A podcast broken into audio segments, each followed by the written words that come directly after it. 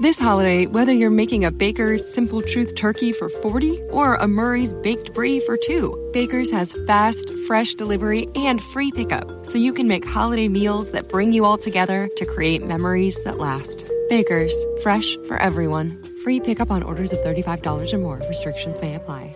Choose from a great selection of digital coupons and use them up to five times in one transaction. Check our app for details. Baker's, fresh for everyone.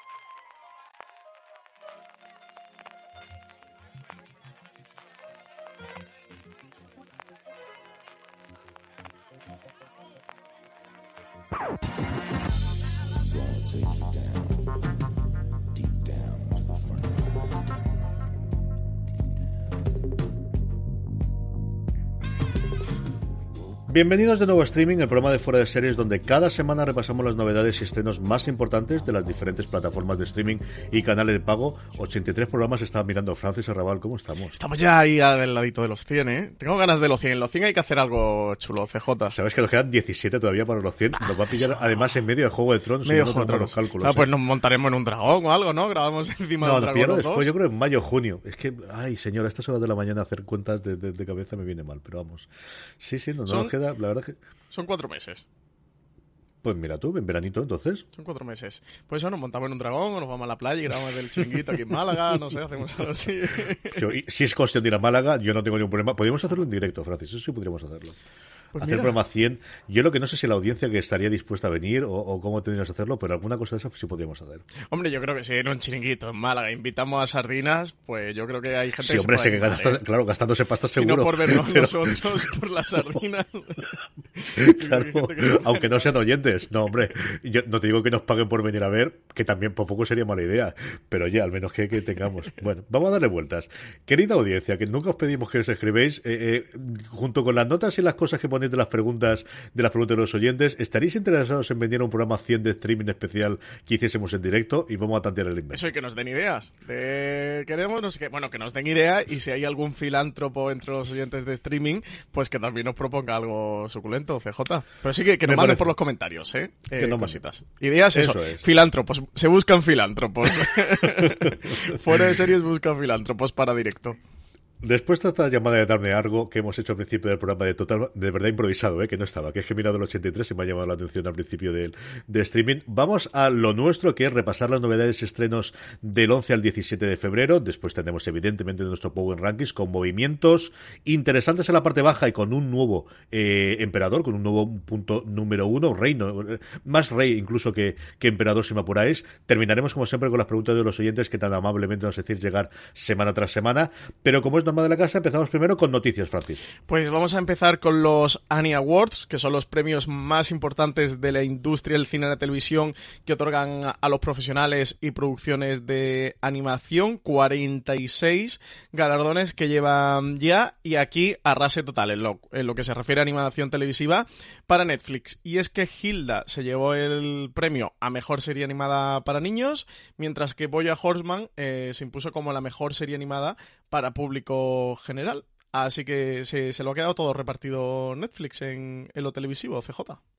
Yo confieso que no tenía estos premios en el radar, Francis. Yo no sé si tú por la parte de cine, porque al final está en la carrera muy cercana para los para los Oscars, supongo que sí que entre los cinefilos serán más conocidos. Dicho eso, he dado una barrila este, esta semana, en la, en la semana pasada, con todas las introducciones en, el, mis secciones en la radio, en, en Madrid y en, España y en eh, Elche con esto, solamente por hablar de Gil de Boya Hosma, que no te haces una idea. ¿eh? Sí, sí, sí, sí, que son muy conocidos. De hecho, llevan, no sé si cinco o seis años, no lo sé, no, me sé el dato, eh, pero que coinciden el Oscar con, con los Annie, siempre son esta antesalas y los globos de oro eh, son en premios de, películas de personas.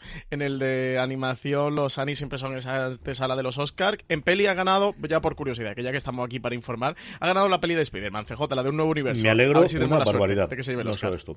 A, mí, de verdad, conforme pasa el tiempo, cada día estoy más convencido que es mi película favorita del año pasado.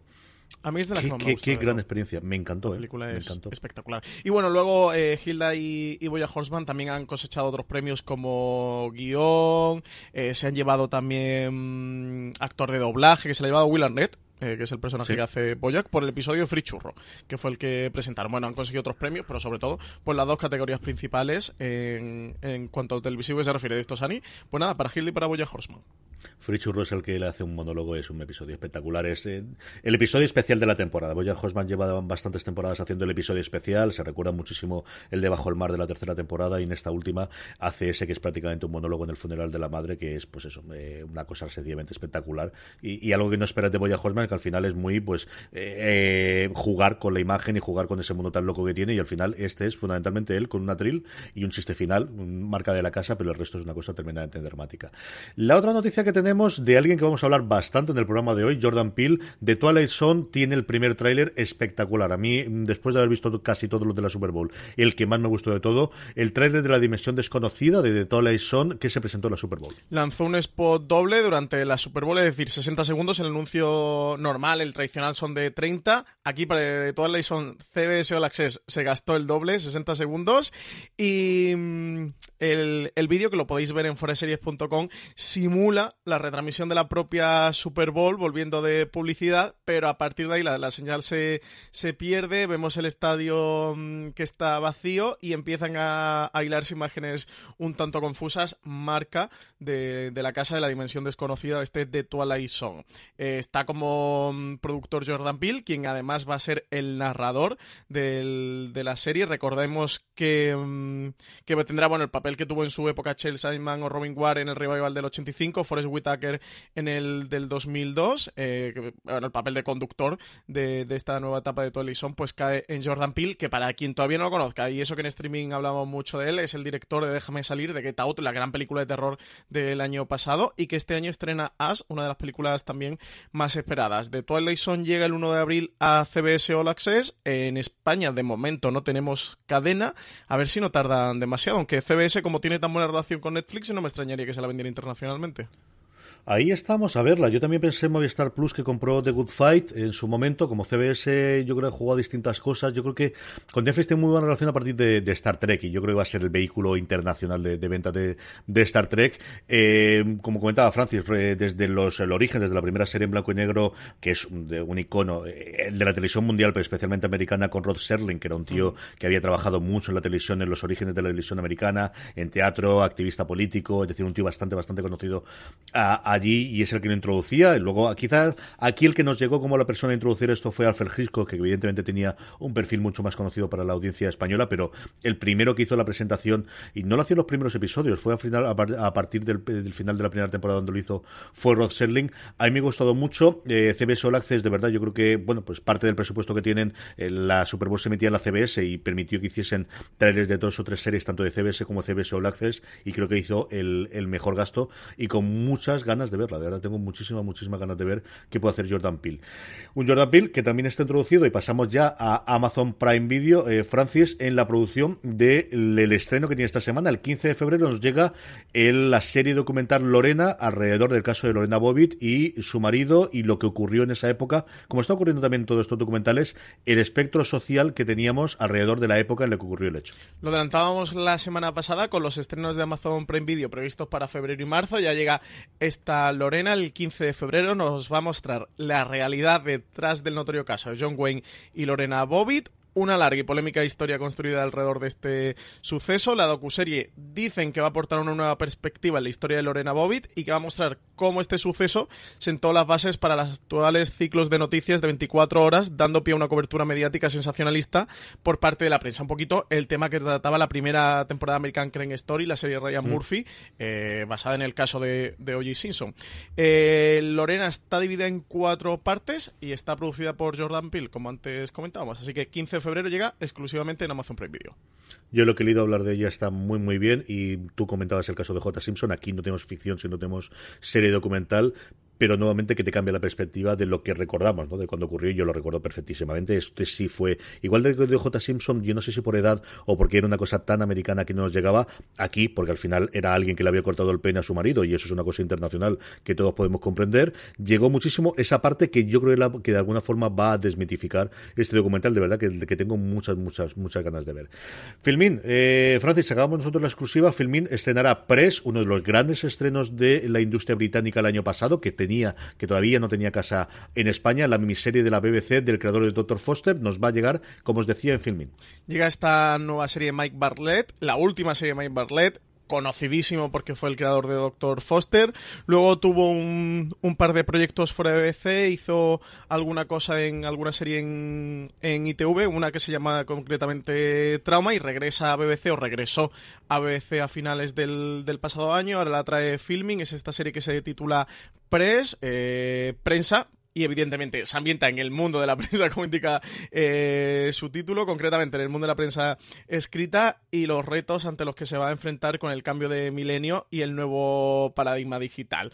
Los protagonistas van a ser dos periódicos, uno sensacionalista que se llama The Post y que recuerda muy de cerca The Sun y el progresista de Herald, que es más serio y de tendencia progresista. Ambos van a estar luchando en esta plena época del clickbait, la, la fake news y la conversión digital por ganar lectores. El, el propio Barlett eh, sí que ha comentado, declaraba que, que cuando ve ese ministro parece moderna y actual y que eso era lo que quería lograr el compress, buscar temas que siempre fascinan a los periodistas y los obstáculos con los que se, siempre se, se, suelen tropezar, sea la época mm, que se decía que en su investigación descubrió que había desde periodistas muy apasionados que trabajan muy duro por vocación hasta también auténticos piratas cibernéticos ansiosos por obtener el mayor número posible de clics. Se nota que Mike Barlett ha hecho buena labor de investigación, buen trabajo de campo y, ha conocido bien cómo está funcionando el mundo. ¿eh?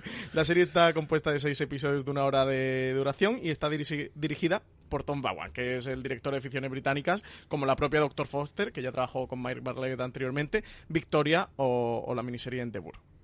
Una serie muy del tiempo y muy, muy, actual.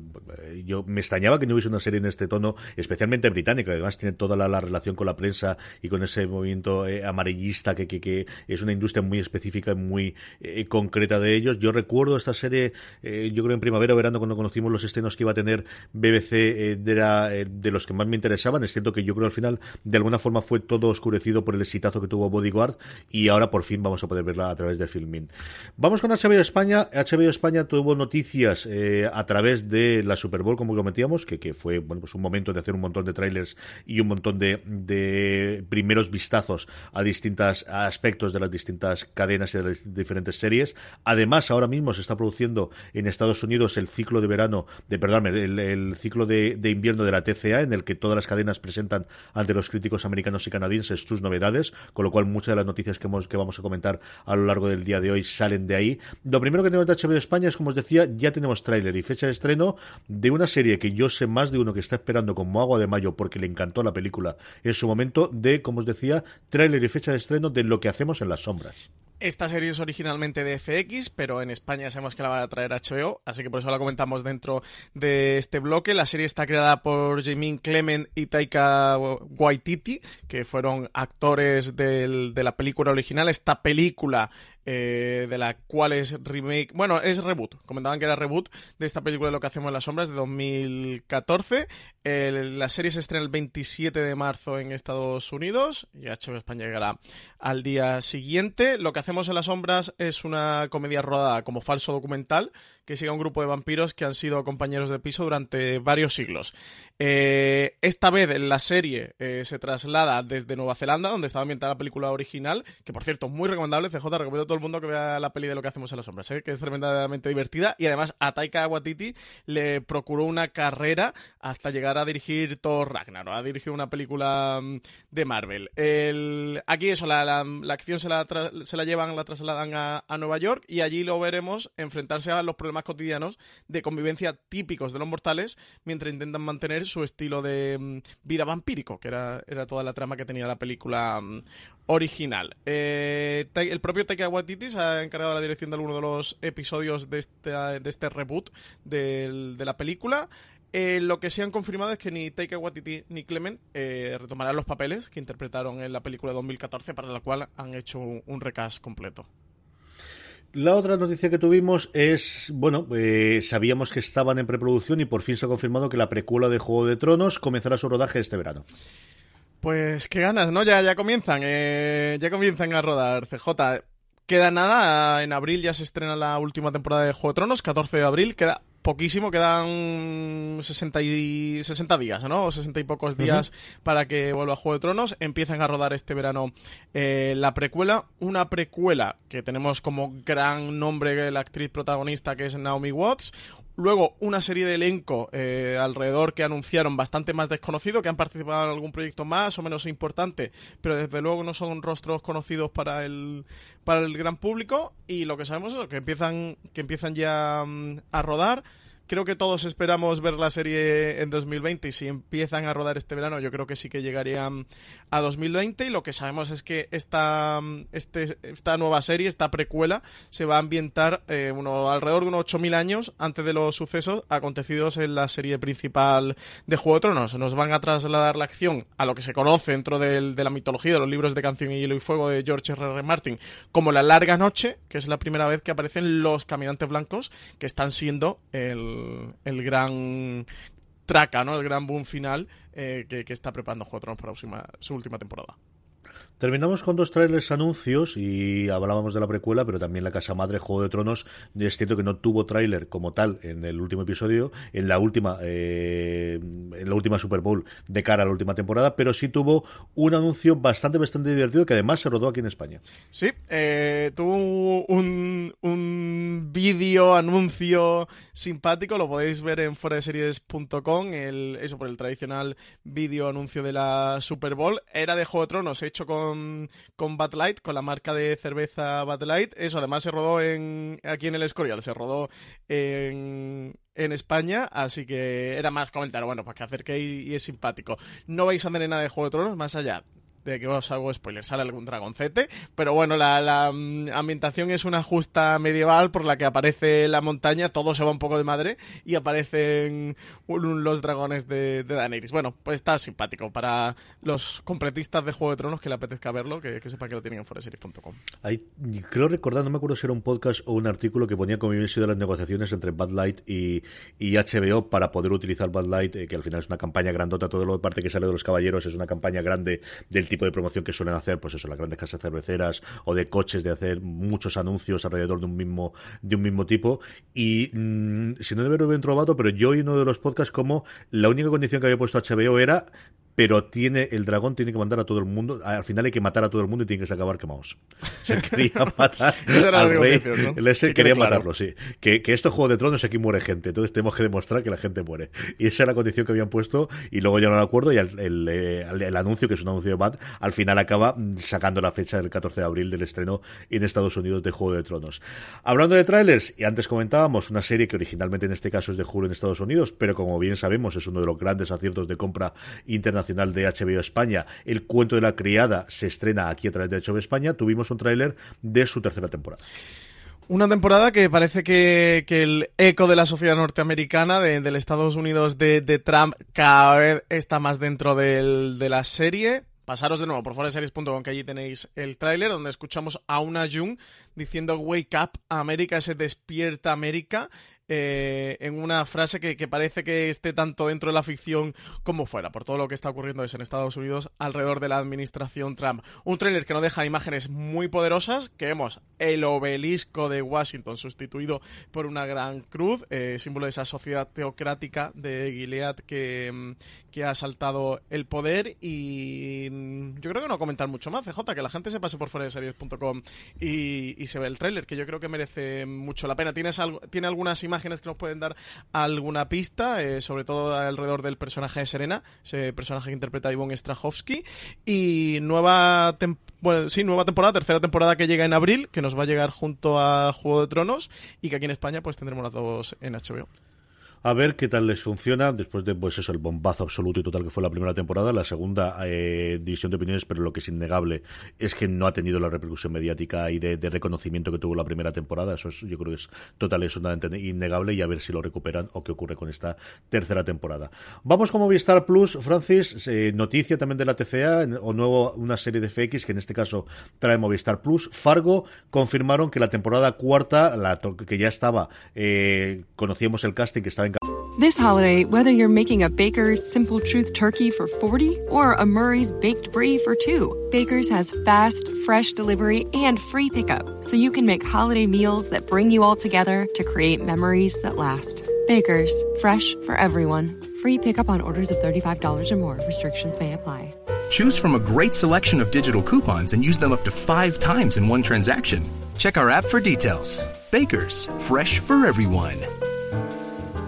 Si estás buscando un buen podcast de análisis y debate en tu idioma, te invito a que escuches Pulso y Péndulo. Yo soy Carlos Curbelo. Y yo soy Fabiola Galindo. Todos los jueves analizamos temas de actualidad en Estados Unidos y Latinoamérica. Fabi y yo no siempre estamos de acuerdo, pero sí tenemos un objetivo común. Queremos servir como antídoto contra las noticias falsas y la polarización. Pulso y Péndulo. Busca nuestros episodios en Apple Podcast, Spotify o en tu aplicación favorita cabezado por Chris Rock, no va a llegar hasta el 2020. Fans de Fargo, tenemos buenas noticias, ¿eh? porque estaba ahí la cosa un poco complicada. Sabemos que, que, había una cuarta temporada que estaba en desarrollo, que Noah Hawley estaba escribiendo, incluso teníamos el nombre de, de, Chris Rock como protagonista de esta serie y una pincelada de argumento, lo que ya sí han confirmado, y lo ha hecho John Landgraf, que es el, el CEO de FX, es el auténtico jefazo del, del canal, lo comentó durante los TCA de invierno que, que mencionaba antes CJ, es que van a iniciar la producción de, de, esta cuarta temporada durante el próximo invierno, o sea, no este invierno, sino el invierno que viene. Eh, las razones son obvias y es que esto es Fargo, tienen que grabar en pleno invierno, que, nieve, que haga frío y que eso se que eso traspase a la pantalla. Así que el estreno nos espera al menos hasta 2020. Nos queda todavía bastante que, que esperar. Eh, comentó John Landgraf que habían escuchado el pitch de la temporada cuarta de Fargo, que Noah Hawley la estaba escribiendo que ya había podido leer el primer guion y que le había encantado, que no sabía si harían más temporadas, pero que él siempre aporta ideas fantásticas. Así que dice que, que que seguirán siempre así, ¿no? Que, esperan que, continúe, que continúe la cosa. Eh, la nueva historia va a contar, como decía antes, con Chris, Rock, con Chris Rock como cabeza de cartel. La serie está ambientada en Kansas City en 1950.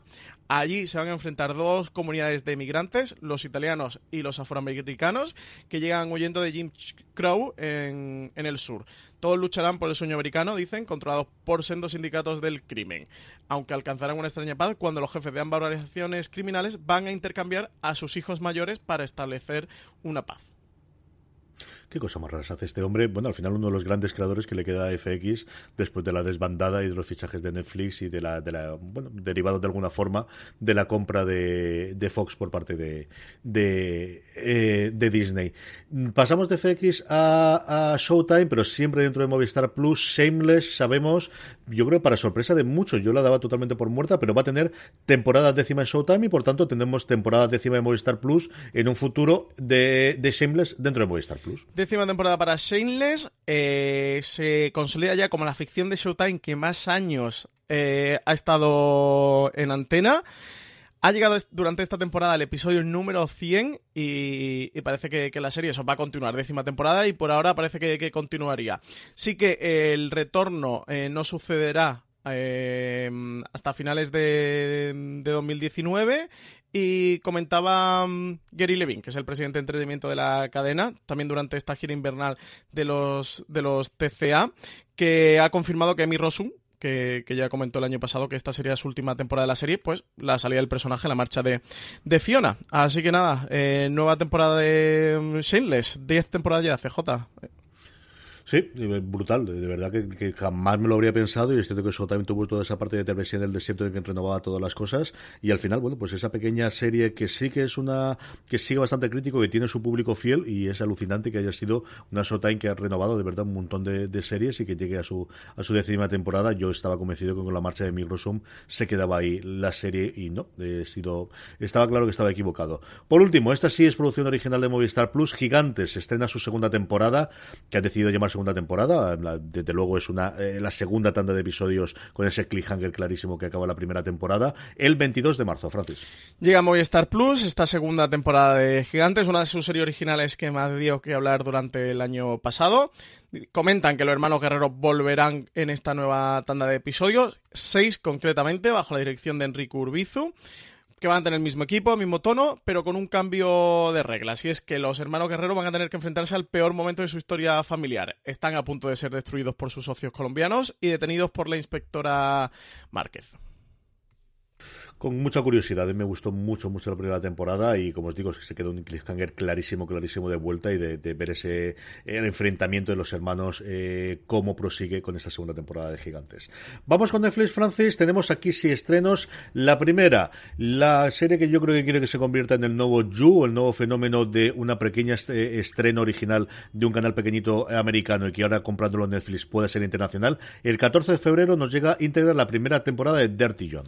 Primera temporada porque iba a ser una serie, iba a ser una miniserie en un principio, pero ya han confirmado que van a hacer segunda temporada. ¿eh? La serie está basada en hechos reales, sigue la vida y hazañas criminales de John Meehan, que está interpretado por Eric Bana, About Dirty John, el periodista de Los Angeles Times, Christopher Goffard, se enteró por primera vez de Mihan cuando supo que la policía está investigando un posible asesinato en Newport Beach. Tras la investigación, Goffard descubrió una extraña red de engaños y abusos y el enfoque principal de esta serie es la relación de Mihan con la empresaria Debra Newell, que la interpreta Connie Britton, la que estuvo además nominada en los Globos de Oro por este papel, a la que conoció por una web de citas por internet y a partir de ahí pues comienza toda la trama de la serie. Y un día después, una serie de la que vamos a hablar bastante, bastante, y ya hemos empezado a hacerlo fuera de series, de Umbrella Academy, primera temporada, se estrena el 15 de febrero. Adaptación del cómic de Gerard Way y de Gabriel Ba, en el que seguimos a un grupo de, superhéroes que, han sido adoptados por un magnate, por Sir Reginald Hergraves, para formar una academia, esta Umbrella Academy, una escuela de superhéroes para combatir las amenazas que puedan amenazar el destino de la Tierra. Hemos hablado muchísimo de ella, CJ. Eh, tenemos un razones para ver en la cadena de podcast de Fuera de Series. Y yo recomendaría a todo el mundo, ¿no? Que se acerque y, se escuche el programa, porque la serie nos ha gustado mucho a los dos. Y desde luego esta es de la que tenemos ganas de ver, ¿eh? Total y absolutamente. Como también tengo muchas ganas de ver las nuevas o cuál podrá ser la nueva temporada de American Crime Story, después de haber hecho dos, de verdad, dos series antológicas maravillosas en las dos primeras temporadas. Ryan Murphy confirmó ante la TCA que está trabajando en cuatro ideas posibles eh, en paralelo y al mismo tiempo que la que iba a ser segunda temporada en su momento de American Crime Story, que era la historia sobre Clatina, de momento está totalmente descartada y desechada y tiene otras cuatro nuevas ideas distintas.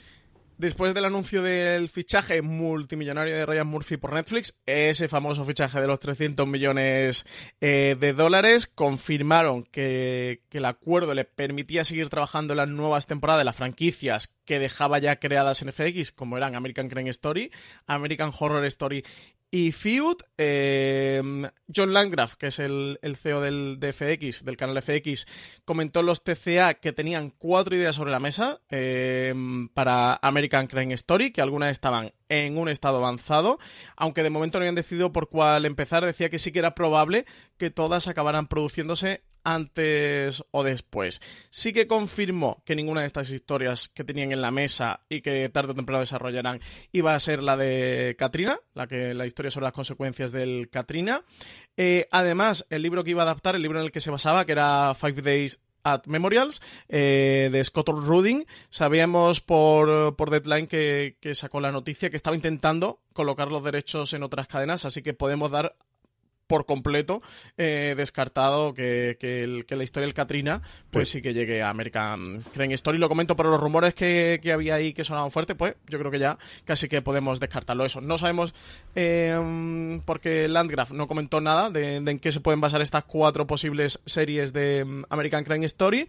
Lo que sí confirmó era que de momento no tenía ningún concepto para la segunda temporada de Feud, que seguía ahí en barbecho, que siguen dándole vueltas, así que no tienen nada claro. Pese a una Feud que ya llevamos, eh, pues hará este marzo-abril dos años, ¿no? Que se estrenó eh, la primera temporada y de momento no, no sabemos nada eh, de, esta segunda, así que parece que quieren continuarla, pero no, no saben por dónde tirar. Y de American Horror Story comentó y yo creo para sorpresa de nadie, que seguirá el tiempo que Murphy crea conveniente.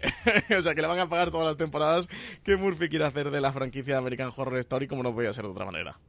Tampoco yo creo para sorpresa de nadie, eh, Netflix anunció esta semana que renovaban Sex Education para una segunda temporada. Tenemos segunda temporada de, yo creo que la que podemos casi que titular, ¿no? Serie o su serie revelación de principios del 2019. La serie es un drama juvenil eh, británico que tiene al personaje de, Otis como protagonista principal. Está interpretado por Asher Butterfield, el niño del pijama de, de rayas, el protagonista de, de, la serie. Un niño que no tiene demasiadas habilidades sociales ni en la escuela está muy relacionado, pero que a través de su madre, que es terapeuta sexual, pues se convertirá por accidente casi en el consejero sexual del, del instituto de una manera así un tanto fortuita y un chico bastante popular. La serie ha cosechado muy buenas críticas y también ha tenido muy buena aceptación entre el público por las actitudes que tomaba hacia el sexo, eh, cómo hablaba de él y cómo hablaba sobre todo de temas un tanto... This holiday, whether you're making a Baker's Simple Truth turkey for 40 or a Murray's Baked Brie for 2, Baker's has fast, fresh delivery and free pickup, so you can make holiday meals that bring you all together to create memories that last. Baker's, fresh for everyone. Free pickup on orders of $35 or more. Restrictions may apply. Choose from a great selection of digital coupons and use them up to five times in one transaction. Check our app for details. Bakers, fresh for everyone. complejos. Pero lo que fue la noticia de la semana de Netflix, desde luego la noticia de la semana de Netflix en España, fue que de sol petón y de golpe y porrazo anunció cinco proyectos nuevos producidos en España que se van a estrenar en el 2020. Grabamos un gran angular de semiurgencia la semana pasada que tenéis disponible ya en el canal de podcast de Fuera de Series, Francis, pero podemos repasarlos un poquito cuáles son estos cinco proyectos que, como os digo, están en fase de preproducción, en algunos de los casos todavía siquiera sin casting y que nos llegará en 2020. Sí, para quien quiera conocer todos los proyectos eh, de producción original que tiene Netflix en España tiene, bueno, tenéis, podéis encontrar un gran angular en, en, los podcasts de Fuera de Series que publicamos el martes pasado. El viernes sacamos así de urgencia porque nos, nos quedaba todavía que comentar eh, las producciones originales de otros canales españoles como TNT, como, como Vis a Vis, como Paramount Network y aprovechamos también este anuncio eh, porque mm, CJ antes sacamos el gran angular el, el martes para tratar las producciones sí, sí, originales sí. de Netflix y la noticia creo que la sacaron el, el de eso nos hemos reído martes, un rato ¿no? el mismo miércoles, ¿no? De eso nos hemos reído un rato en la redacción y reír quizá no la palabra, sí. Sí, fue el mismo martes, de hecho. Colgamos el programa a las, 9, a las 6 de la mañana, creo que lo colgamos, y a las, y a las 9 y media estaba saliendo esta noticia. Bueno, cuatro producciones originales de Netflix que han anunciado, que llegarán a la plataforma en 2020. Tenemos El vecino, adaptación del cómic homónimo de Santiago García y Pepo Pérez, editado para Stiberri. Contará la historia de Javier, un perdedor que se acaba de quedar sin trabajo y su novia le quiere dejar, que de repente se convierte en superhéroe cuando un extraterrestre le cae encima y le pasa sus poderes. Eh, la serie tiene como showrunners a Carlos de Pando y a Sara Antuña quienes están trabajando también con los guionistas Miguel Esteban y Raúl Navarro. Está producida por Z Audiovisual y dirigida por Nacho Vigalondo, que va a contar con King Gutiérrez y Clara Lago como protagonistas. También tenemos Memorias de Idun. ¿Os acordáis aquel rumor que relacionaba Memorias de Idun con Movistar Plus, que iba a ser sí, una ficción originales? Pues finalmente se la ha quedado en Netflix. Va a hacer adaptación de la trilogía Memorias de Idun de Laura Gallego, quien escribirá además la serie junto a Andrés Carrión. Eh, Memorias de Idun nos transporta a un mundo de fantasía donde los protagonistas deben salvar la Tierra, siguiendo los designios de una profecía y embarcándose en una inesperada trama de amor, duelos a muerte y alianzas. La producción corre a cargo de Zeppelin y será en formato animado. De hecho, eh, va a ser estilo eh, anime esta adaptación. También han anunciado el desorden que dejas. Al frente de, está Carlos Montero, uno de los creadores de Élite, que adapta su propio libro, con el que recibió el premio Primavera de novela de 2016.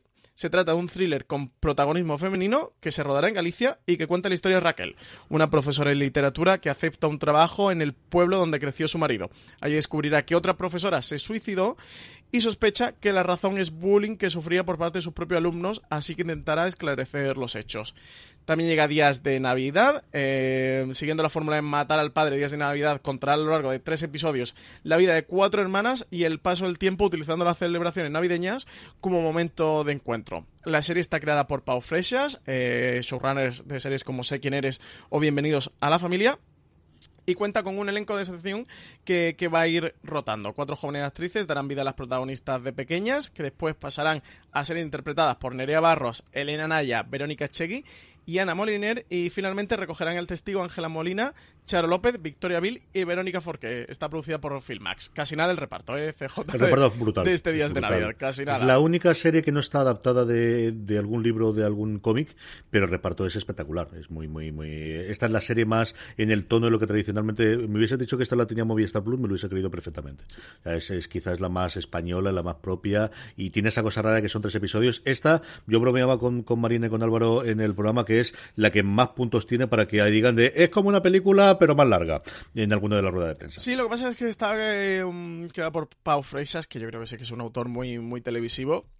Y creo que eso se verá reflejado. Y luego, por último, quinto proyecto, que al principio he dicho cuatro, no son cinco proyectos. El quinto, Valeria, eh, producida por Plano a Plano. La serie está basada en las novelas de Elizabeth Benavent, que figura además como consultora creativa del proyecto. Este Valeria narra la vida de la propia Valeria, una mujer en crisis tanto en su matrimonio como en su carrera como escritora, pero que encuentra en sus amigas Carmen, Lola y Nerea el apoyo que necesita. Netflix ha comentado que esta serie será un torbellino de emociones sobre el amor, amistad, celos, infidelidades, dudas, desamores, secretos, trabajos, preocupaciones, alegrías y el sueño sobre el futuro. El equipo de guion lo forman María López Castaño, que es además creadora de la serie, junto con Aura, Aurora Gracia, Almoneda Nocaña y Fernanda Eguiarte.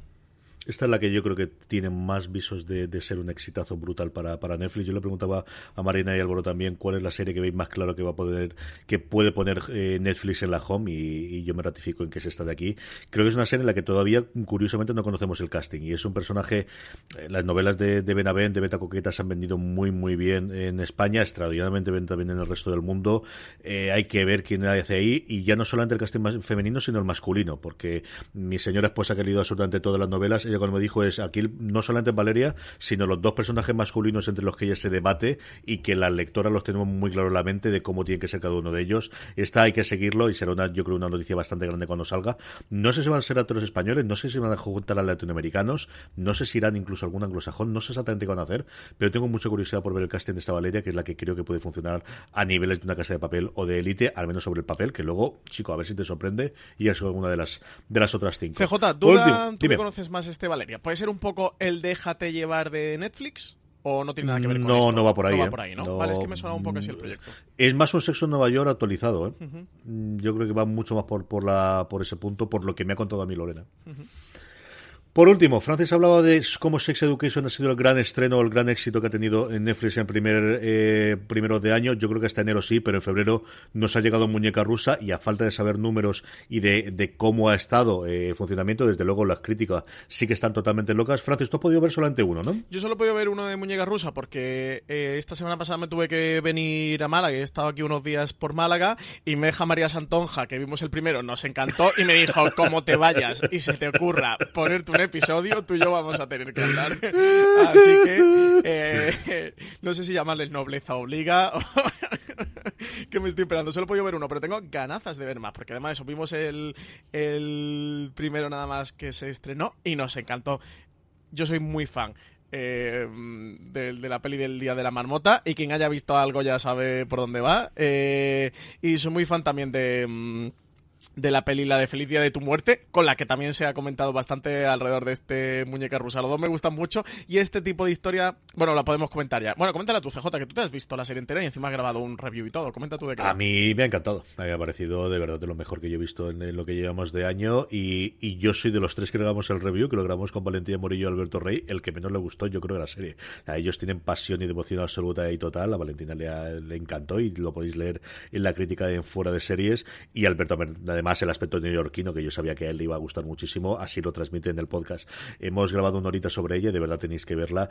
Y es una serie, además, si tiene esas referencias que cuenta Francis, tiene otras muchas referencias, pero que luego se convierte en otra serie distinta y que creo que se disfruta muchísimo eh, también sin saber cómo, ocurre. Hay varios giros de guion en determinados momentos, introducción de otros personajes más allá de la protagonista, que nadie es la protagonista total y absoluta de la historia, eso es indiscutible, en Natasha Lyon. Eh, y es una serie deliciosa y yo creo que nuevamente, y este toque está tiene más tono de comedia que otras eh, series de drama que hemos visto recientemente, pero el acierto del formato de los 20 a los 30 minutos para contar este tipo de historia, Francis.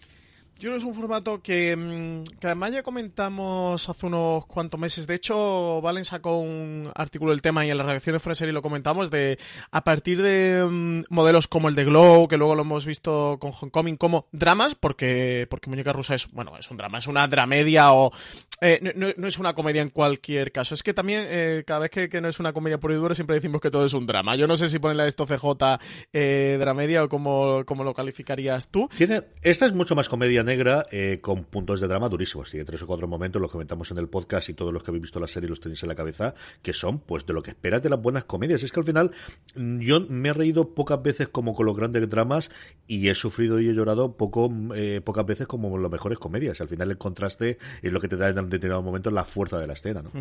y, de cómo se, se, podría ir imponiendo cada vez más este formato de media hora, un formato eh, más corto, creo que a nivel de espectador te funciona muy bien, que los episodios pasan eh, volando y a mí me ha gustado mucho, tiene un, un toque de ciencia ficción o de fantasía que para contar lo que, lo que te quiere contar, al menos yo en el primero, que creo que en el primero. This holiday, whether you're making a Baker's Simple Truth turkey for 40 or a Murray's Baked Brie for 2, Baker's has fast, fresh delivery and free pickup, so you can make holiday meals that bring you all together to create memories that last. Baker's, fresh for everyone. Free pickup on orders of $35 or more. Restrictions may apply. Choose from a great selection of digital coupons and use them up to five times in one transaction. Check our app for details. Bakers, fresh for everyone. Si estás buscando un buen podcast de análisis y debate en tu idioma, te invito a que escuches Pulso y Péndulo. Yo soy Carlos Curbelo. Y yo soy Fabiola Galindo. Todos los jueves analizamos temas de actualidad en Estados Unidos y Latinoamérica. Fabi y yo no siempre estamos de acuerdo, pero sí tenemos un objetivo común Queremos servir como antídoto contra las noticias falsas y la polarización. Pulso y péndulo. Busca nuestros episodios en Apple Podcast, Spotify o en tu aplicación favorita y por lo que he leído de la crítica de Valen y os he escuchado ahí eso en la reacción de Fuera que estamos hablando de la serie comentando, creo que yo he visto la punta del iceberg y que de lo que ocurre eh, después de este primero eh, va, a dar muchas cosas a la vuelta y que tengo una visión todavía muy pequeña de lo que puede llegar a ser la serie. En cualquier caso, me pareció divertido, me pareció entretenido, la protagonista veo que está muy bien y me resulta muy interesante todo esto que ocurre y encima está Amy Poehler como co-creadora, o sea, que es que... ¿Quién, ¿Quién no va a ver muñeca rusa? O sea, que, que, no me lo digan a mí, que está aquí en mi Poehler.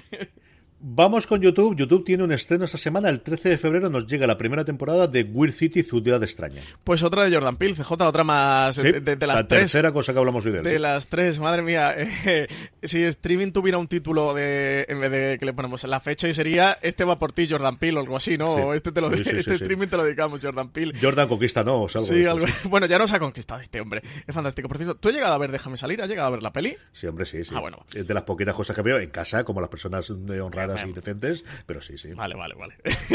aunque, aunque sea en casa, pero te lo, te lo permito. Es que déjame salir, está muy bien. Yo imaginaba que te iba a gustar mucho la peli, por eso te he preguntado. Eh, bueno, esta Weird City se estrena el próximo 13 de febrero. ¿De qué va esto? Pues una antología satírica, ojo, antología satírica de ciencia ficción que va a tener seis episodios y que está ambientada en una, en una ciudad llamada Weird en un futuro eh, cercano. En la distópica Weird ha desaparecido la clase media tal y como la conocemos y hay una clara línea que divide a la población. Sobre esa línea viven pues los que tienen todo y por debajo los que no tienen nada. Comentaban que es una mezcla entre Black Mirror y la dimensión desconocida. ¿Os acordáis que comentábamos antes que Jordan Peele va a estar como narrador? Pues aquí tienen una clara influencia en este Queer City y la dimensión desconocida, pasado por un filtro de comedia. Cada episodio de Weird City va a explorar temas de nuestra vida diaria en las ciudades a través de elementos como máquinas que ofrecen gratificación inmediata o pastillas que eh, esculpen los músculos del cuerpo en un minuto. Dice todo con el misterio, con el misterioso personaje del Doctor Negari como hilo conductor de las seis historias. Y bueno, por el elenco tendremos actores como Michael Cera, eh, Rosario Dawson, Neil, Steven Yeun, eh, Aquafina, Labren Cox, Sarah Gilbert, Dylan O'Brien. Y tenemos un auténtico repartazo y eso. Y Jordan Peele está eh, detrás junto a Charlie Sanders, que fue su colaborador durante las cinco temporadas de Kai and Peele.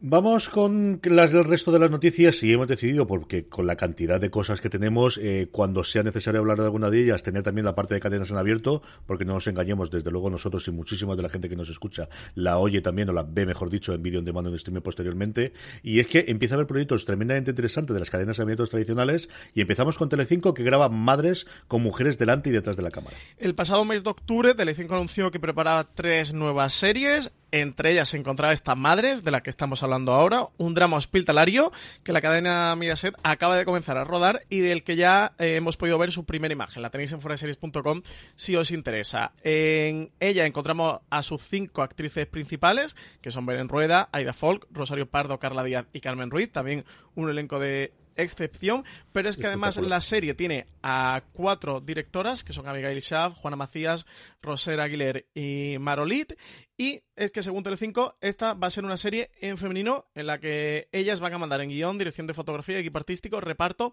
y dirección. Madres van a narrar el día a día de un hospital materno-infantil a través de los médicos, pacientes y familiares que conviven en el área de maternidad y pediatría, pero poniendo el foco en las mujeres que aparcan sus vidas profesionales desde el momento en que sus hijos son ingresados. Allí tal y como comenta el título de la serie, solamente serán madres. La serie además está producida por Alea Media, la productora detrás de la serie Vivir sin permiso que podemos ver en Telecinco, o Patria, el proyecto de HBO España. Y se espera que llegue a nuestras pantallas a lo largo de 2019. Terminamos como siempre, antes de las recomendaciones con las cadenas de cable, dos estrenos en Fox, ambos dos, los dos el mismo día, el 11 de febrero, nos llega en primer lugar la primera temporada de The Passage. Adaptaciones de una novela. Aquí en este The Passage encontramos que varios científicos están experimentando en unas instalaciones secretas del gobierno norteamericano con un peligroso virus que transforma a los humanos en vampiros. El objetivo es encontrar un antídoto, pero antes deberán localizar a una persona inmune al virus. Así arranca este The Passage, la nueva serie de Fox, que llega el próximo 11 de febrero a las 22.50 horas y que está producida por Ridley Scott y como os comentaba que está basada en la trilogía literaria de Justin Cronier. El protagonista es Marpol Grossler, que, muchos conocerán por su interpretación en Salvados por la Campana. Y es la serie que vendrá después de los nuevos episodios de la novena temporada, segunda parte de The Walking Dead J, que ya, tal y como comentamos en el streaming pesado, eh, ha vuelto o vuelve a Fox. Y vuelve el 11 de febrero, como os decíamos. La sigue de zombies a vampiros está bien, porque puedes hacerte la, la noche temática el 11 de febrero. Sí, señor. Hablando de, los zombies, hablando de The Walking Dead, mm, yo creo que nuevamente, para sorpresa de absolutamente nadie, ha sido renovada una décima temporada en Estados Unidos por AMC, así que tendremos episodios nuevos en Fox el año que viene aquí en España. Pues nada, eh, más, eh, décima temporada que se verá el próximo mes de octubre. Eh, tendremos más zombies y más de todo y más universo de Walking Dead. Yo es que, no, sé, esto no, sé CJ, pero yo casi que no lo veo noticia, porque yo, no sé, hasta que no sea, no es que han renovado The Walking Dead por una pigésima temporada, creo que ya no no se queda como noticia. ¿Cómo no iban a renovar de, Walking Dead?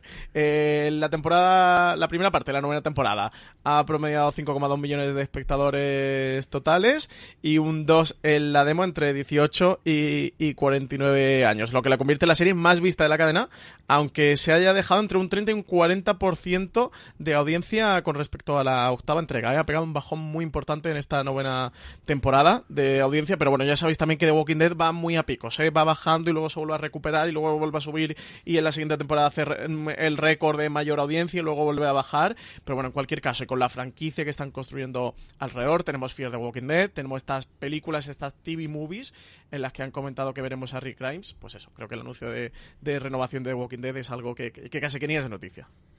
Una de las adaptaciones literarias que más curiosidad tenía por, por, saber quién iba a tenerlo aquí en España es Nosferatu, escrito de una forma imposible que solamente recuerda Francis Arbal el cómo se escribe. Y por fin sabemos que va a ser AMC quien la traiga aquí en España, este Nosferatu, la adaptación de la novela de Joe Hill. Sí, hace algo más de un año AMC em, comunicaba eh, la intención de llevar a la pantalla la terrorífica obra de Joe Hill, Nosferatu. El truco para acordar del título es muy fácil y es que es Nos for a 2, o sea, es eh, NOS con un 4, una A y un 2. CJ es muy fácil, sí es muy fácil acordarse. Yo voy a seguir llamando a Nosferatu y Joe Hill todo el rato. Esto es como el, el May the Force with You, el, el día de. Ya, ya, ya. El, el día del, de los, de Star Wars, sí, de la Guerra de la Galaxia. Claro, el día de la Guerra de la Galaxia. Eh, el proyecto está protagonizado por Zachary Quinto y Ashley Cummings. Sabemos que se va a estrenar a lo largo de 2019 que a España la va a traer también AMC. De momento no tenemos fecha mm, de estreno. Sí que creo que lo vamos a saber pronto, ¿eh? que, que, no vamos a tardar demasiado en enterarnos cuando se va a estrenar, pero de momento no tenemos fecha mm, de estreno. La primera temporada está formada por 10 episodios de una hora mm, cada uno. La historia de Joe Hill narra la vida de Big McQueen. Bueno, Joe Hill, que para quien no lo sepa es el hijo de Stephen King, eh, narra la vida de Big McQueen, que tiene la capacidad de localizar objetos allá donde se encuentren y por perdidos que estén. Sin embargo, su camino dará un cambio completo cuando conozca a Charlie Manx, que es el personaje interpretado a Zachary Quinto, un ser oscuro que se alimenta de las almas infantiles a las que encierra en Christmas Land, un pueblo que vive perpetuamente en una tétrica Navidad. Se nota, eh, es el hijo del padre, ¿eh, CJ? Y escribe tan bien, tan bien. Y sabe hacer buenos finales. También es una cosa maravillosa. Locan Key es la otra cosa que tengo muchísimo Eso decir, ese es otro proyecto que, tiene Joe Hill, ¿no? Que se verá en Netflix. Sí, hombre, parece que por fin sí. Ya, ya si Netflix ya se retira, yo creo que, le, da algo a este pobre. Después de tres intentos, dos pilotos y la de Dios. Y de hecho hay casting, hubo varias noticias de casting la semana pasada precisamente sobre Locan Key, pero tengo mucha curiosidad por ese Nosferatu. Hablábamos de cómo la renovación no son noticias, pues tampoco lo sería, pero nosotros lo damos de todas formas. Y es que Los Simpson va a llegar de momento hasta la temporada 32 ha sido renovada eh, por parte de Fox en Estados Unidos. Es cierto que aquí Fox está cambiando en Estados Unidos y, luego los, las ramificaciones internacionales de la compra por parte de, de, Disney, porque el canal en abierto en Estados Unidos va a ser independiente y no va a entrar dentro de la compra. Y bueno, pues ah, si que había alguna duda ya la han despejado y va a haber como mínimo hasta 32 temporadas de Los Simpsons. Pues 32 temporadas, 2020 y 2021 seguiremos teniendo a Los Simpsons. Se va a convertir en la serie prime time más longeva de la televisión estadounidense superando ampliamente los más de 600 episodios que emitió en su día Gunsmoke. Así que para cuando llegue el final de la temporada 32 segunda, los Simpsons habrán tenido 713 episodios. Eh, CJ, ¿qué te parece? pues que Disney se sigue afrontando las manos de mira qué catálogo tan mono que vamos a hacer y que va a estar dentro de nuestra eh, catálogo de streaming. ¿Qué te parece? Madre mía. Por cierto, por comentar para todos los fans de los Simpsons, aprovechando que damos esta noticia, eh, Neox em, celebró el ayer, ayer domingo, el 30 aniversario de Los Simpsons con el estreno de un nuevo episodio la vigésimo sexta eh, temporada y van a estar estrenando nuevos episodios, ¿vale? En el, en el canal Neus. Así que todos los que quieran ver nuevo episodio de Los Simpsons, pues que aprovechen que Neus van a estar poniendo cosas nuevas. Esta es noticia porque Modern Family se renovó por una decimoprimera temporada y última, eh, de acuerdo con los creadores, llega eh, al fin, bueno, pues una de las comedias que han marcado últimos, los últimos, pues eso, 11 años, 10 años, la última época de la televisión en Estados Unidos y también de alguna forma en España, Francis. Sí, eh, Modern Family renueva por una undécima temporada, sí que, que han confirmado que ya va a ser la última, o lo que, CJ, como digo yo, Sofía Vergara llama en su casa 11 millones de dólares más al año no hacen daño, ¿verdad? Totalmente al favor de que la gente cobre por trabajar, Francis. Tú ya sabes que yo aquí siempre a favor del trabajador. Me parece maravilloso que ganen esta gente la pasta que tiene que hacer, que se lo han ganado. Que sí. A tope, pues nada, eh, un décima temporada ya para Modern Family, un décima y última, y 11 millones de dólares más para Sofía Vergara, que yo creo que le va a venir muy bien. Yo creo que el mes se lo Me parece muy bien. Ella se lo ha merecido. Ella y el resto del elenco. De verdad que es una serie con sus altibajos. Esta temporada, es cierto que nosotros no la seguimos, pero alrededor nuestro no la ha hablado. Incluso tuvimos un artículo de Maricho Lazabal diciendo cómo había habido un resurgir en los guiones de la última temporada. Yo, de hecho, he podido ver alguno que mi mujer la sigue viendo y me han, no al nivel de las primeras temporadas, posiblemente no, y, el conocimiento, pero, pero sí que me ha llamado bastante la gracia. Por último, terminamos antes de las recomendaciones con las nuevas series de Cosmo para marzo del 2019, Francis. Pues eh, Cosmo estrena series nuevas, eh, tiene nuevos proyectos, nuevas series, series europeas con historias personales y de género. Eh, ha anunciado concretamente tres. La primera de ellas es Ártico, un thriller que viene producido por un acuerdo entre Alemania y Finlandia, que fue seleccionada como una de las seis piezas nuevas más interesantes en el, en el MIPCON de, de Cannes. Y mm, la historia se desarrolla en Laponia, de la que podrán verse múltiples imágenes durante la investigación policial que se plantea que es el hilo conductor de, de la serie. Aquí tenemos a Nina Kautsalo, oficial de la zona, que descubrirá que el cuerpo de una prostituta abandonado y amarrado en una cabaña eh, perdida entre el desierto nevado. Sin embargo, lejos de ser un crimen ordinario, todo dará un vuelco cuando se descubra que lo que recorre las venas de las víctimas es un virus capaz de matar a quien sea. El estreno de Ártico será el 18 de marzo en el canal Cosmo y podrá verse todos los lunes a partir de las 10 de la noche. También estrena Tandem, una serie de producción francesa. Hemos visto recientemente Paris etc. en Cosmo. También hemos visto la primera temporada de Call My Agent. Pues llega otra producción francesa. La primera, las dos primeras temporadas de esta serie eh, se emitieron en el, en el tercer canal de, de France, cada una con 12 episodios. La historia está protagonizada por Lea Soler, quien acaba de ser nombrada jefa de la división de investigación de la policía de Montpellier. Sin embargo, no todo van a ser facilidad y es que en su nuevo destino deberá trabajar con Paul Marshall, un hombre con un carácter difícil pero muy inteligente. Eh, Paul, sin embargo, es un viejo conocido de, Lea, ya que ambos comparten un pasado, un antiguo matrimonio y dos adolescentes en común. Tandem se estrena el 25 de marzo también en el canal Cosmo y podrá verse los, de lunes a jueves a las 9 de la noche. Y como comentabas antes con las series francesas, con My estrena segunda temporada, lo van a hacer a continuación de la primera, esta segunda temporada llegará el 7 de marzo y podrá verse todos los jueves a las 10 de la noche. Para quien no recuerde que es este Call My Agent, es una mm, dramedia ambientada en una agencia de representantes franceses, de la cual fallece el fundador y pues los, los miembros de la agencia deberán luchar por mantener el estatus de la empresa, el estatus de la agencia y no perder la cartera de, representados que tienen. La, mm, la, gran motivación de este Call Me Agent es que los grandes actores del cine francés, como Jean Dujardin, Jules Binoche, Cécile de France, eh, pasan por la serie y se interpretan a sí mismos con sus problemas en su vida laboral. Yo es una serie que recomiendo ¿eh? para toda la gente que le gusta el mundo del cine, el mundo de la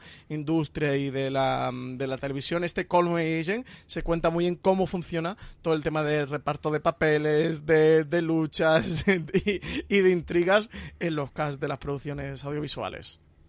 Con esto terminamos el repaso a todas las novedades y todas las noticias de la semana. Es el momento de la recomendación de todo lo anterior. ¿Con qué te queda, Francis? Pues yo creo que para sorpresa de nadie, que, ya grabamos el Razones para ver y me han podido eh, escuchar hablar de The Umbrella Academy, pues os recomiendo The Umbrella Academy, este estreno de Netflix, adaptación de un cómic, un cómic chulísimo que también aprovecho para recomendar. A mí me gusta muchísimo. He podido ya ver 5 de los 10 episodios y de verdad, sin duda, creo que es una de esas series con las que hay que... Mm, que ponerse. También para todo el que le eche un poquito para atrás el tema de superhéroes, creo que The Umbrella Academy la puede ver y le va a gustar bastante porque tiene también mucho de drama de personajes.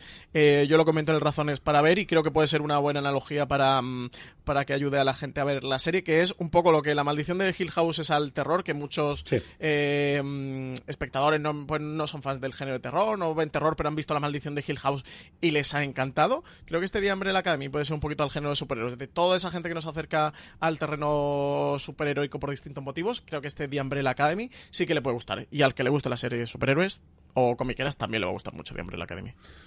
De lo que hay, y mira que me atrae muchísimo Lorena, pero al final no puedo negar que cuando me hablan de ciencia ficción y me hablan de antología y además con Jordan Peele, pues, pues mi corazoncito se va para allá. Así que esta ciudad extraña que está en el YouTube Premium, este Weird City, le tengo muchas, muchas ganas a ver qué nos puede traer en, lo que puede ser una prueba antes de coger la dimensión eh, desconocida eh, de cara a CBS All Access.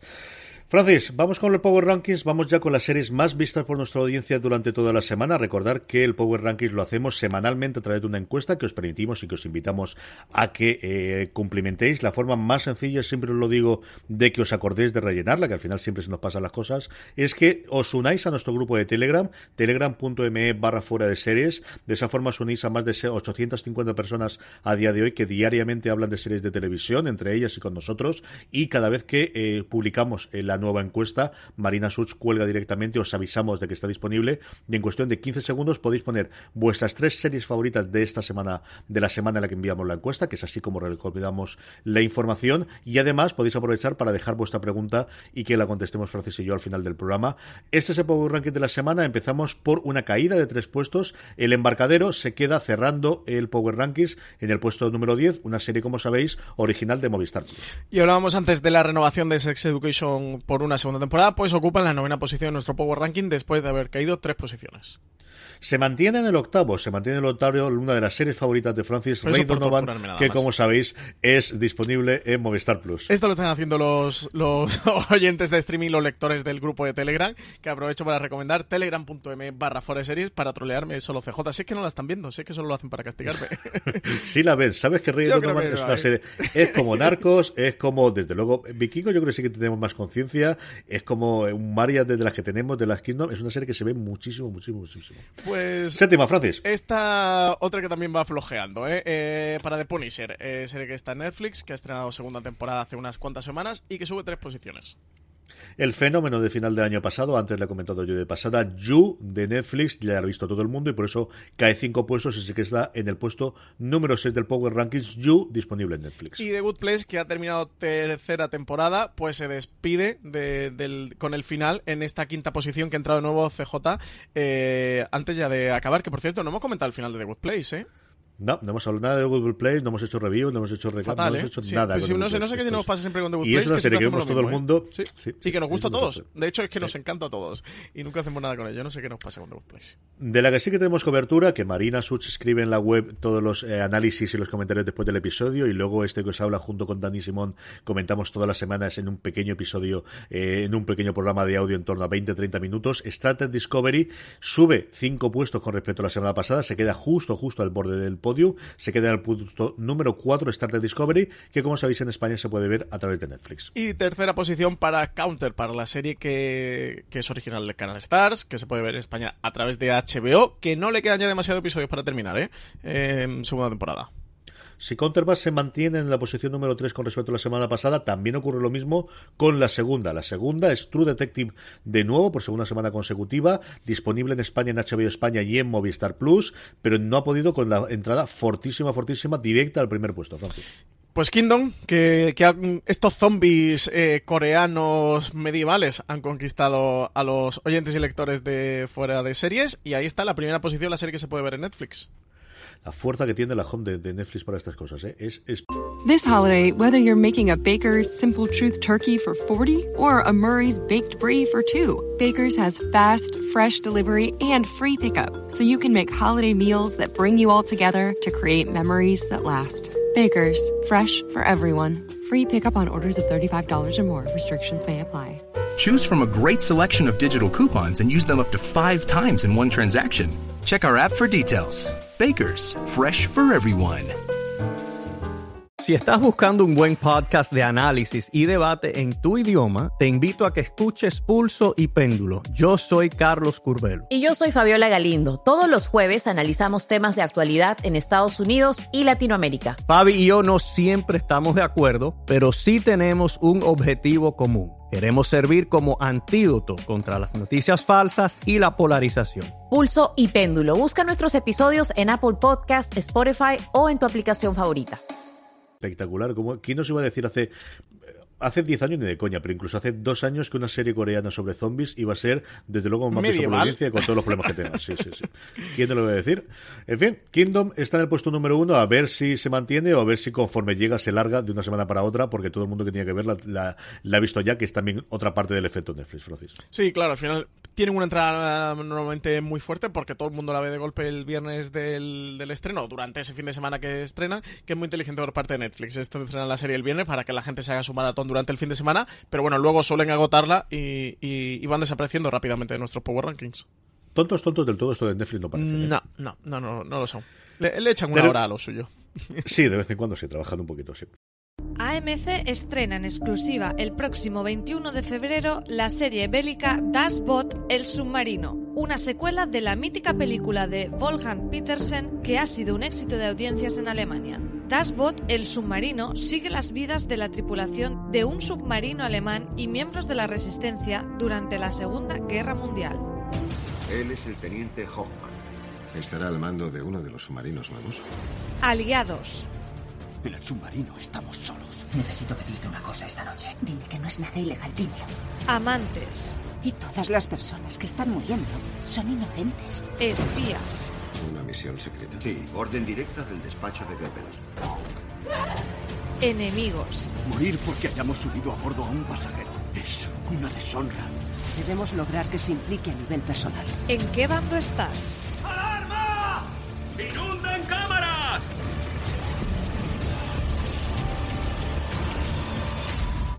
No te pierdas el próximo 21 de febrero a las 22.10 horas el estreno de Dashbot El Submarino en AMC y posteriormente podrás disfrutar de la emisión de la película original de Volgan Petersen.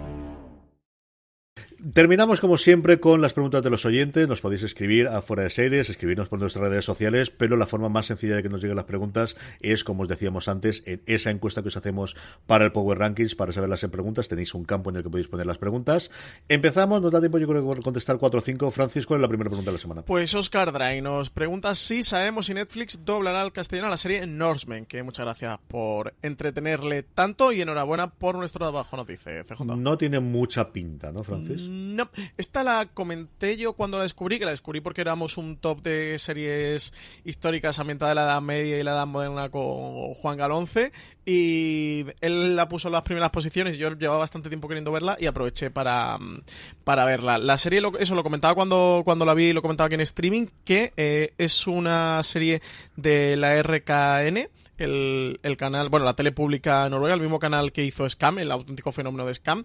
Y esta serie, cuando se rodó, eh, ya la rodaron, ya eh, Netflix se interesó en el, en el proyecto y le compró los derechos internacionales. Y lo que hicieron fue rodarla en noruego para emitirla en Noruega y rodarla en inglés eh, para, para distribuir internacionalmente con Netflix. Hicieron un, un doble rodaje, algo que no suele ser habitual, que era bastante habitual al principio del, del cine sonoro y pero bueno, lo que pasa es que ahí se hacía con cast, con diferentes cast eh, que hablaban diferentes idiomas. Aquí lo hicieron con el mismo cast, los actores interpretando, haciendo las escenas en, tanto en inglés como en, como en noruego. Y esta no tiene pinta. CJ está con subtítulos en castellano. No creo que sea una serie que vayan a doblar, además es una serie muy pequeñita. Yo la recomiendo, la serie es divertidísima, es una parodia de los vikingos, que no de vikingos, aunque podría serlo porque vikingos se retrata muy bien a los vikingos, pero es una parodia de los vikingos, a los Monty Python, hasta Asterix de Gostini y Uderzo, van por ahí los tiros. A mí me, me hace mucha gracia, me parece una serie genial. Más cosas, Francis, nuestra audiencia ha decidido preguntarnos sobre Acorn TV y, un montón de dudas que tienen sobre la plataforma. Sí, tenemos dos preguntas sobre Acorn TV. Eh, la primera, Charles Pedronson, nos dice que qué podemos contar sobre la nueva plataforma de streaming Acorn TV, que qué nos puede, mm, eh, que qué podemos esperar de ella en España y que cómo funciona la plataforma en otros países y si eh, la serie viene doblada al castellano o subtituladas. Y luego Juanjo Cleaner nos preguntaba que la nueva plataforma de Acorn TV tiene pinta de que se va a estrellar en España, que si no pensamos que para implantarse aquí, aparte del catálogo y el precio, hay que traer las series dobladas, que él cree que YouTube Premium hubiese funcionado mucho mejor si se hubiese lanzado a doblar sus series como han hecho HBO, Netflix y compañía en sus lanzamientos internacionales, al menos para España. Por cierto, CJ, Juanjo Cleaner es J Cleaner, que sepa que no me engaña, ¿eh? que, sé que es él, que lo tengo fichado ya. Todo lo tenemos, todo lo tenemos clarísimo. Eh, a ver, yo conocí a Korn desde hace tres o cuatro años, eh, porque sí que tiene cierta presencia en medios y, y se habla de ella en Estados Unidos. Es la primera plataforma especializada en llevar series inglesas de streaming a, Estados Unidos. Posteriormente se montó una segunda plataforma que se llama BritBox, que era una corporación entre BBC e ITV que ha llevado algunas, y se la han ido repartiendo más o menos. Allí los estrenos, por ejemplo, los estrenos, eh, hablando de Downton Abbey, que quizás fue la, la pionera del gran desembarco que se ha producido en los últimos años de la ficción inglesa en Estados Unidos antes de la entrada de Netflix. Originalmente la estrenaba PPS, pero luego creo recordar que la tenía Acorn. Acorn estaba, estaba disponible individualmente, pero como yo creo que mejor funcionaba en Estados Unidos, era integrada dentro de otras plataformas, especialmente Amazon. Es de los primeros canales, por así decirlo, así decirlo, no, de los primeros canales en los que, teniendo una suscripción de Amazon Prime, tú podías suscribirte adicionalmente a este canal y así es como yo lo conocí en su momento. Sobre la entrada en España, la verdad es que es una cosa extraña en cuanto a catálogo, tiene sus cositas interesantes, pero no tiene una gran cabeza ni una gran posibilidad, y mire que hay series inglesas interesantes en los últimos tiempos, eh, entra en un momento en el cual, eh, de alguna forma, eso está copado, por un lado, por las compras, cuando una cosa tiene exitazo, como ocurrido con Bodyguard, por la propia Netflix. Por otra, por Filmin, que hablábamos antes de Press, que también la trae. Movistar, de, Movistar Plus de vez en cuando se queda con alguna. Así que no sé lo que puede tener es catálogo clásico o realmente puede apostar por tenerlos, porque el tema de los derechos para España hasta ahora no es que estén todas las series, porque hay mucha producción, como sabemos, pero algo cubierto sí que está, Sí, BBC y TV, Channel 4 eh, tienen muchísima producción, pero lo que tú dices, CJ, que entre Movistar Plus, lo que pilla eh, también Filming, que yo creo que entre Filming y Movistar Plus traen casi todo, más luego algún que otro fenómeno que trae Netflix, como es el caso de Bodyguard, a este Acon TV se le queda el catálogo en España bastante complicado y va a tener que empezar a pujar. Es verdad que el, que el servicio tiene un precio muy reducido, son 5 euros mensuales, luego tiene el, no sé si llamarle pequeño problema o gran problema en España, que la gente está acostumbrada al doblaje y le gusta ver las series dobladas. Accord TV, al menos de momento, ha llegado con todas sus series eh, con subtítulos, pero no con doblaje. Y no sé si las van a terminar de doblar o no, es algo que, no lo sé, lo preguntaré, lo voy a preguntar, es que se me ha olvidado, teníamos esta pregunta la semana pasada y se me olvidó preguntar a Acon, que con ellos tenemos contacto, le voy a preguntar si me lo apunto por aquí en el guion, que luego se me olvida, digo que lo voy a decir la semana que viene y luego se me olvida, eh, preguntarles y, terminar de responder esta pregunta, a ver qué van a hacer con el doblaje. Sobre todo yo creo que el gran problema es que el catálogo de momento es muy pequeñito, sí que están colgando una mm, serie por semana, llevan con esta en la tercera semana y las dos series que han estado eh, ya en España han, colgado una serie nueva, pero que no tienen de momento cosas muy importantes en catálogo. Quizás Streaking Out, que está también en HBO, ¿verdad? Si no me falla la memoria. Y Poldark, las dos primeras temporadas de Poldark, pero que Movistar tiene los derechos con la. Tiene todas las temporadas y la emisión. y la temporada en emisión. O sea que tampoco es que tenga que tenga nada en exclusiva y de, lo, de lo más importante del catálogo, ¿no? Tiene este Jack Taylor con uno de los actores de Juego de Tronos. No sé, eh, no trae mucha cosa por ahora. No, yo creo que, parte de la jugada, yo sí que creo que van a entrar como canal dentro de Amazon Prime Video. Yo creo que Amazon va a hacer lo mismo en España y alguna de las cosas que yo he visto en la interfaz en los últimos cambios me, invitan a, pensar que va a ser así. Yo creo que comenté en su momento también, que aquí va a servir como contra, bueno, de, de, alguna forma enfrentarse directamente a lo que parece que también va a hacer Apple y lo que al final tienen los grandes operadores, ¿no? Desde luego Vodafone o Lancho Televisión o, o Movistar Plus, de ser una plataforma en la que los canales tengan. Yo creo que Acorn va a, a servir como canal o va a ser uno de los primeros canales que entre en dentro de, Amazon eh, como tal, de suscripción adicional y que pueda funcionar. También podría ser la posibilidad, si tuviesen más catálogo, que llegase a un acuerdo con, con eh, Vodafone, pero yo creo que en Vodafone sí que no puede entrar bajo ningún concepto si no lo tuviesen el material doblado. No, y más teniendo a día de hoy a Filming, que yo creo que Filming sí que le, le cubre y, de momento mejor que lo hace a, con a lo mejor ese sector más de series inglesas, quien busque series eh, europeas pero británicas en, en, concreto, porque este Acon TV está en series británicas, o mm, bueno, series británicas y también de, Australia, ¿no? Eh, o de Irlanda, bueno, Irlanda es Gran Bretaña, pero series con de, colonias británicas, así que por ahora ese hueco lo tiene muy bien cubierto Filming. Yo sí, yo lo veo complicado, no sé si entrará como un channel de Amazon si dan ese salto internacionalmente desde Amazon. Eso, yo creo que su idea de original era traer llevar las series de la Commonwealth en general a Estados Unidos. eso es como ellos parten originalmente y eso es más o menos lo, que llevaban para allá. Más cositas, Francis, si tenemos alguna. Eh, Pepe Hurtado dice que buenas a todos, que más que pregunta recomendación. Eh, te dice a ti, CJ, y a Marina que me metáis a mí más caña, que, que hay veces que se me va mucho la lengua y entro en el terreno del spoiler sin contemplaciones. Que, dice que me pongáis ahí pitidos y, y meditéis como los americanos con los tacos o que directamente me compréis cinta de carrocero y dice ja, ja, ja. Yo niego la mayor. Francis es de los más cuidadosos y los más meticulosos que hay con los spoilers del mundo. Joder. A ver. Sí, sí, la persona más cuidadosa del mundo. Yo creo que sí. Yo creo que sí, con los spoilers sí. Yo suelo meter mucho más las patas que se me vaya y también, pues aquí estamos lo de siempre. Es decir, eh, la brigada del spoiler es lo que es y eso no puedes evitarlo. Las sinopsis no son spoiler, Pepe Hurtado. Y va a hacer. Sinopsis Esa es la movida. no son spoiler. Y yo, además, todo lo que comento siempre en streaming, me voy a la nota de prensa y o leo lo que pone la nota de prensa o es la nota de prensa transformada. Pero yo me ciño siempre a la nota de prensa y a sinopsis, que lo sepáis. Y las notas de prensa no son spoilers. A los canales les da exactamente igual si no habéis visto el último episodio los canales da por sentado que si van a contarte lo que ocurre en la segunda, tú ya has visto la primera temporada y te van a masacrar. Y si hay un giro de guion o hay un cliffhanger en la última temporada, es que en las notas de prensa y en todas las sinopsis va a aparecer sí o sí. Eso no hay ningún ingenio de duda, Es que también te digo una cosa, fíjate, se lo digo a Pepe, que, es lo, eh, lo que comento yo habitualmente. Si de repente eh, yo qué sé, por ejemplo yo, ¿no? Eh, digo un comentario en una segunda temporada, una tercera, o una cuarta o una quinta que pasa.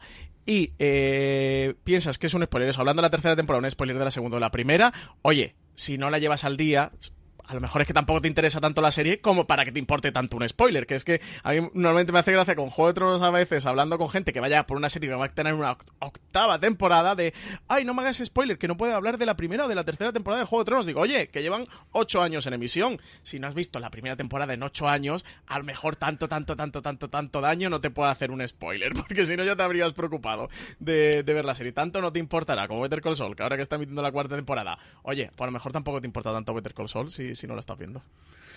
Y dejémoslo ahí porque nos encendemos, como podéis verlo. Más preguntas, Francis. Es que me hace mucha gracia todo el spoiler. Pepe, un saludo. No sé, no sé. ¿Qué me va a contar a mi querido? Me hace mucha gracia todo el spoiler. Eh, Noel Manzanero López. Eh, si pensamos que las series de TV que se están haciendo se podrían mejorar, ¿y en qué creemos que están fallando? Hombre, todo, todo, todo, todo se puede mejorar. Eso es totalmente. Y en TV especialmente. TV lo primero que tiene es un problema interno desde hace que arrasa desde la época Zapatero cuando le quitan la publicidad. Y a partir de ahí lo que tenemos es, hay dos televisiones españolas, la de los informativos que, que interesa al político de turno que está, aunque esto parece que Mateo anda en camino de, arreglarlo y que al final nadie ve los informativos de televisión española y esa parte se arregle. Y luego la parte de ficción en la que hay de la gente que nosotros hablamos, y yo eso lo he comentado con varios creadores, gente muy voluntariosa y luego pues lo que normalmente ocurre en todas las grandes empresas que es un montón de términos internos, pues eso corregido y aumentado, siendo dependiente parte del Estado. Entonces, eh, salen de repente muy buenas series. Yo lo que creo es que falta un engranaje clarísimo de, qué enfoque hay y luego qué tipo de series que se hacen. Se hacen series bastante buenas. Yo hay cosas de Place que defiendo muchísimo, pero nadie ve Place porque no se comunica absolutamente nada, o al menos yo creo que no se comunica absolutamente nada. La, la otra mirada fue una serie que la gente que la ha visto habla maravillas de ella, pero nuevamente es una serie que es la que se ha hablado muy poquito fuera. Se han estreñado de alguna forma ahora con Hospital Valle Norte. Tienen dos proyectos que hemos comentado en el repaso de los, de los proyectos nuevos de televisión española. Lo tenéis en, en, tanto en la web como en el repaso que hicimos en podcast. Bastante interesante, pero nuevamente seguimos sin saber fecha, si va a ser en primavera o cuándo va a ser. Pero en general lo que tiene es un follón de casa que mira que todo el mundo es problemático, pero televisión española ya, es pues eso, todo van a por hombro. Yo no quiero poner intenciones en nadie que, que no conozco y no lo sé de verdad, pero al menos la sensación que a mí me da, eh, ya no solo como como prensa y como comunicación y en el mundo de las series, sino como espectador, es que eh, uno, no le interesan sus propias series y dos, como no interesan sus propias series, no tienen una estrategia clara ni definida. Mm, y no voy a decir ya mm, BBC, que es el ejemplo recurrente. Sí, siempre son a BBC y, tampoco hay que volverse loco. Claro, y tampoco hay que volverse loco. Que aquí en televisión española se ha hecho cosas muy buenas, leche. Eh, se hicieron buenas en el final del franquismo, en el principio de la democracia, con UCD, con el PSOE, con el Landar. Es decir, que hubo cosas muy decentes y las ha habido posteriormente. Mm. Lo que yo sí noto en los últimos, eso, desde Zapatero para acá, que yo creo que fue un shock lo de la publicidad, es una dirección. Y te sale un Ministerio del Tiempo con mucha voluntad y mucha cosa, o Víctor Ross, o por qué no decirlo, y decir, y éxito sabido. Y un Ministerio del Tiempo que dejas tirado por el camino y que maltratas por la tercera temporada y que ahora con una cuarta dices que sí, que la vas a hacer, pero no se sabe el qué, ni el qué, ni el cuándo, ni el cómo. Pero igual hiciste con Isabel y has tenido la Roja que no has sabido explotarla más allá y yo creo que tienes un universo alrededor.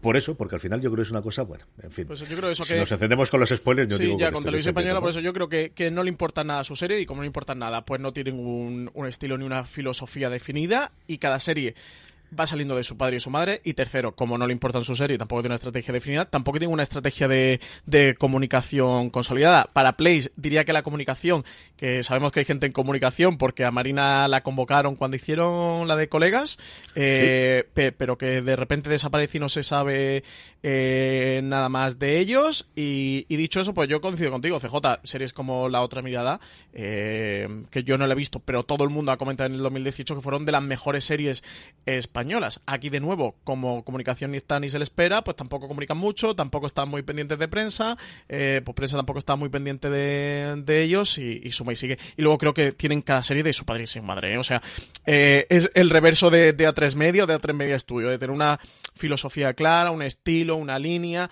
y saber qué quiere hacer con ello. Y luego a partir de ahí te salen cosas bien y te salen cosas mal. Pero, pero en televisión española creo, bueno, bueno pues que van cogiendo series porque tienen que rellenar parrilla y porque no puedes dejar de de, hacerlo.